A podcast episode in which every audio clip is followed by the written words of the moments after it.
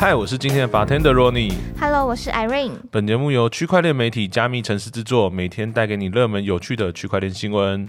那我们马上开始聊聊本次加密吧的精选特调吧。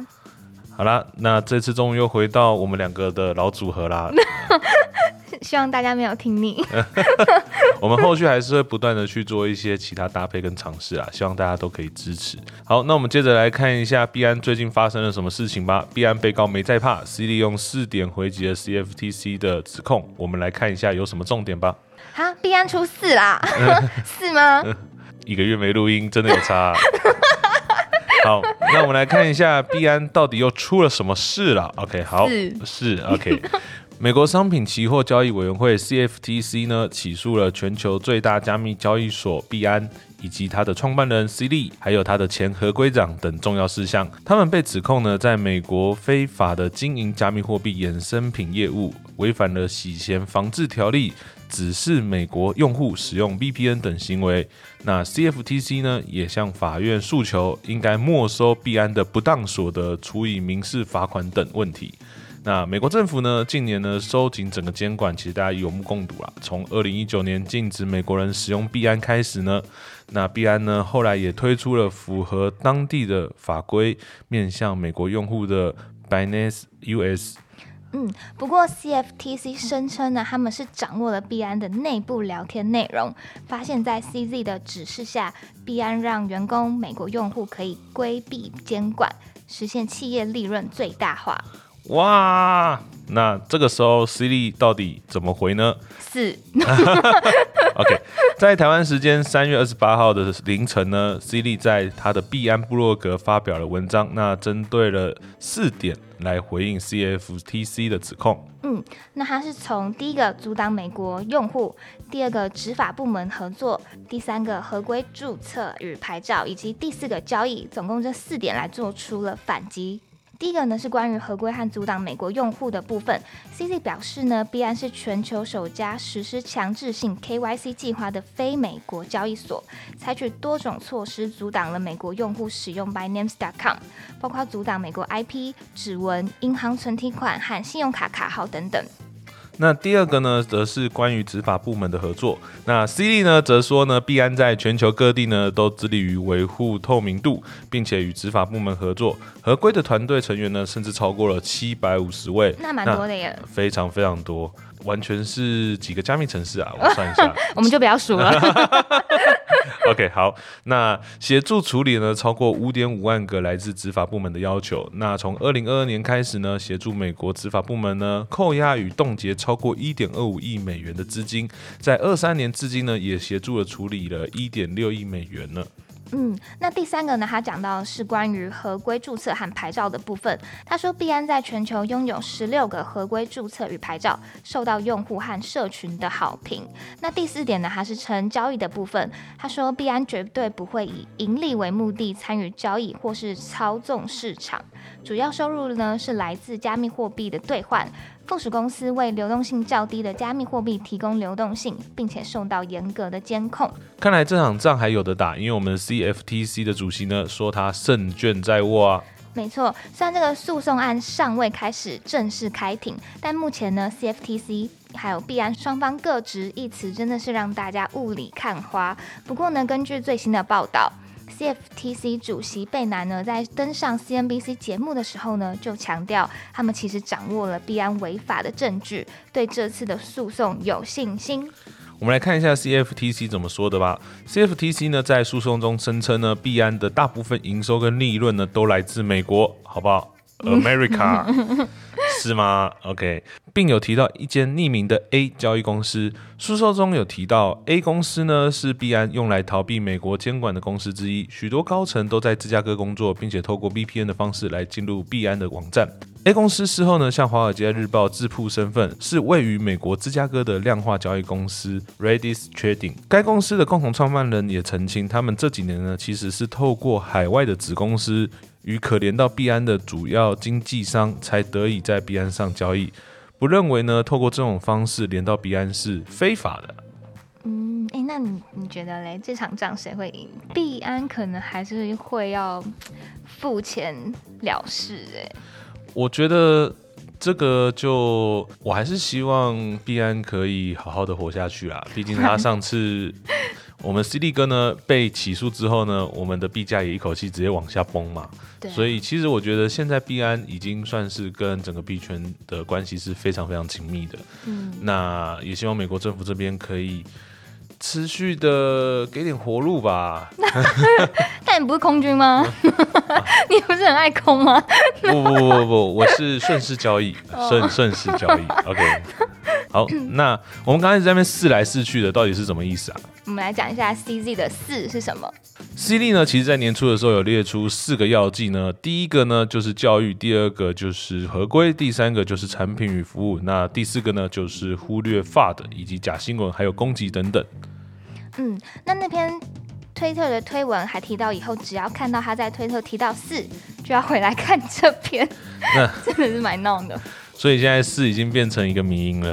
啊，那在这次的被告事件中呢，他原本在推特呢就只有发一个是，然后后来才在补声明啊。嗯，这招感觉蛮好用的耶。以后如果有什么公关危机，就偷来用一下，以后就四四四四四四四四四四，然后在后面再继续打那个补充，笑死。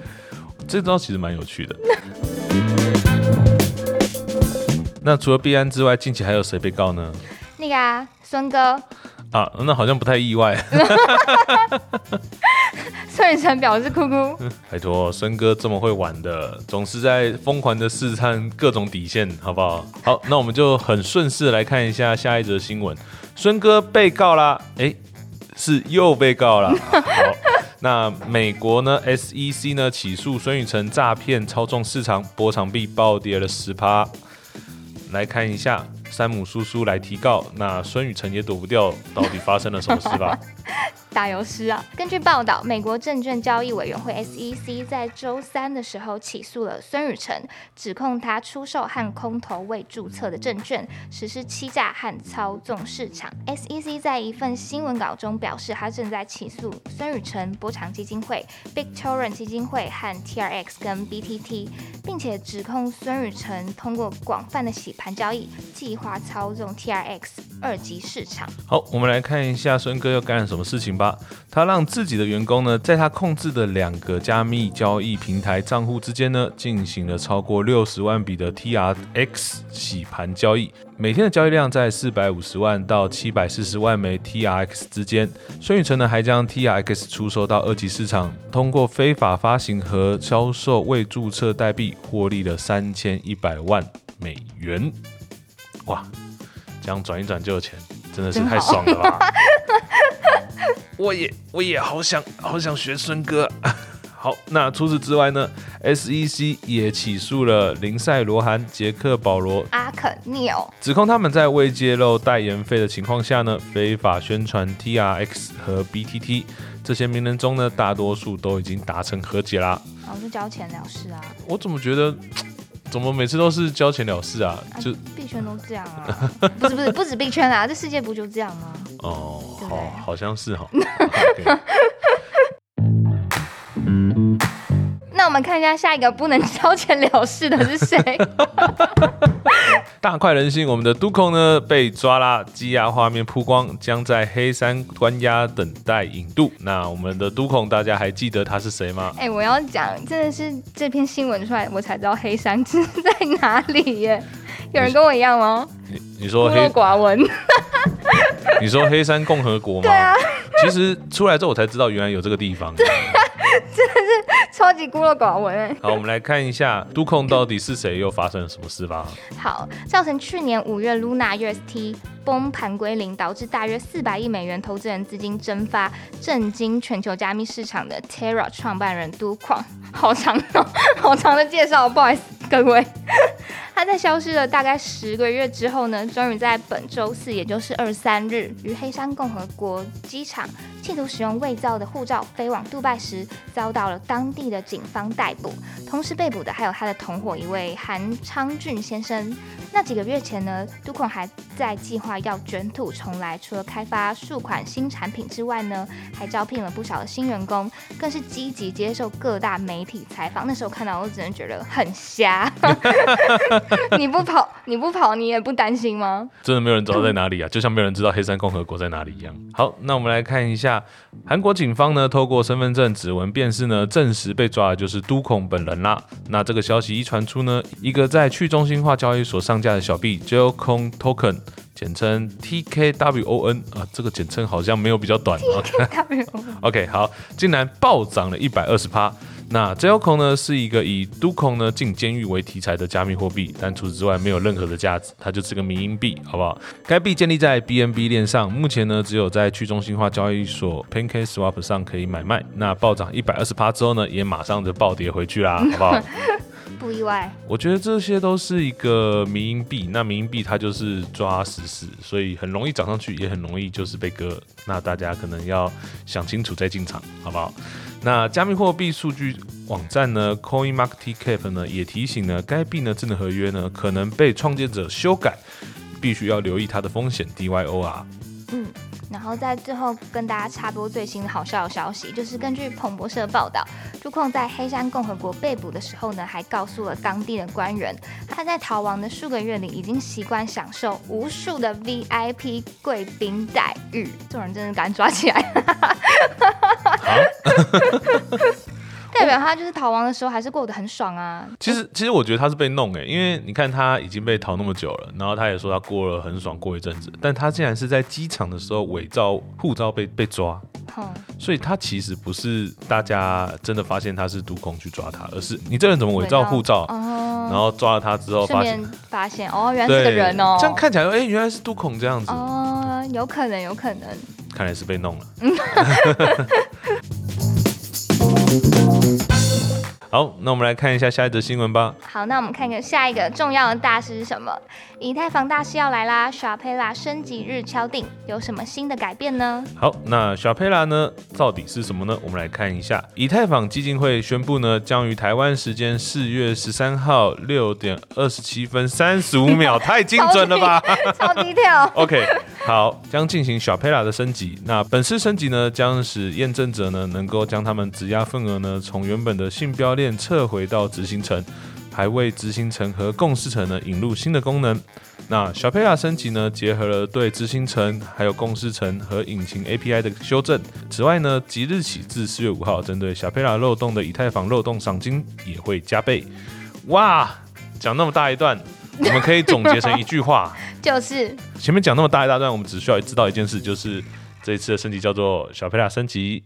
那他在四月十三号的时候，我们早上六点的时候要注意一下大家的币价 会不会有一波非常大的机会暴涨吗？希望啊！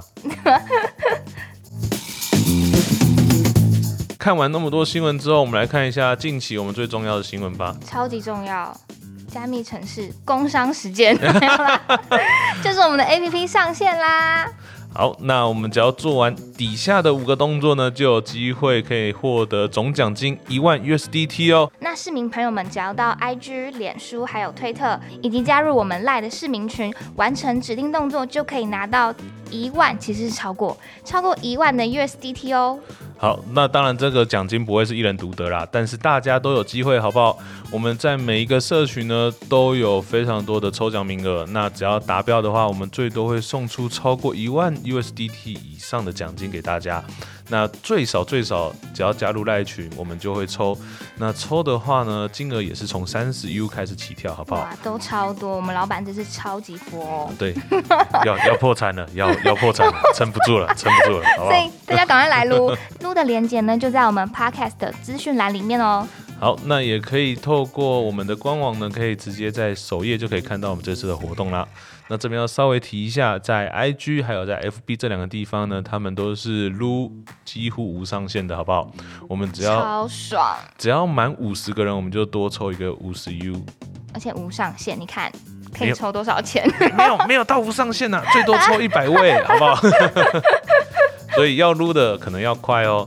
那这个活动时间只到四月六号，大家要赶快赶快赶快呀！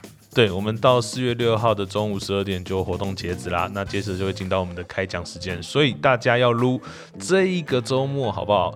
有五天的时间，赶快揪一揪，撸一撸，搞不好你就可以带至少三十 U 到五十 U 不等，甚至更多的 USDT 回家。OK，好，那结尾最后还是要大跟大家大概说明一下，我们这次加密城市的 App 内容大概有什么。基本上棒的，用起来又很方便。应该是说，我们希望大家在使用上可以再更方便啊，因为我们原本都是只有在网页上面可以看嘛，那在操作上的确是有点卡卡的，所以我们就做了 App。那希望大家之后再看新闻这边可以更加方便，但我们也必须老实说，App 目前的完成度还不是很够，所以我们还是会陆续把一些新的功能给建上去。那也希望大家可以持续支持。如果对于现在的 App 有什么期望，或是你们觉得哪边可以再更好的，也可以在我们的赖群，或是跟我们的小编说，我们都会在收集完大家意见之后呢，把它给修到最好的状态给大家。嗯，好希望大家会喜欢我们加密城市 APP 哦。好，那今天的节目就到这边。如果你喜欢本次的内容，欢迎追踪分享给你的朋友，并且在 Apple Podcasts 跟 Spotify 给我们五星好评哦。有兴趣也可以上我们加密城市的官网以及社群平台跟我们互动哦。大家现在还多了 APP，APP 也可以来跟我们互动哦。我我们下集见，拜拜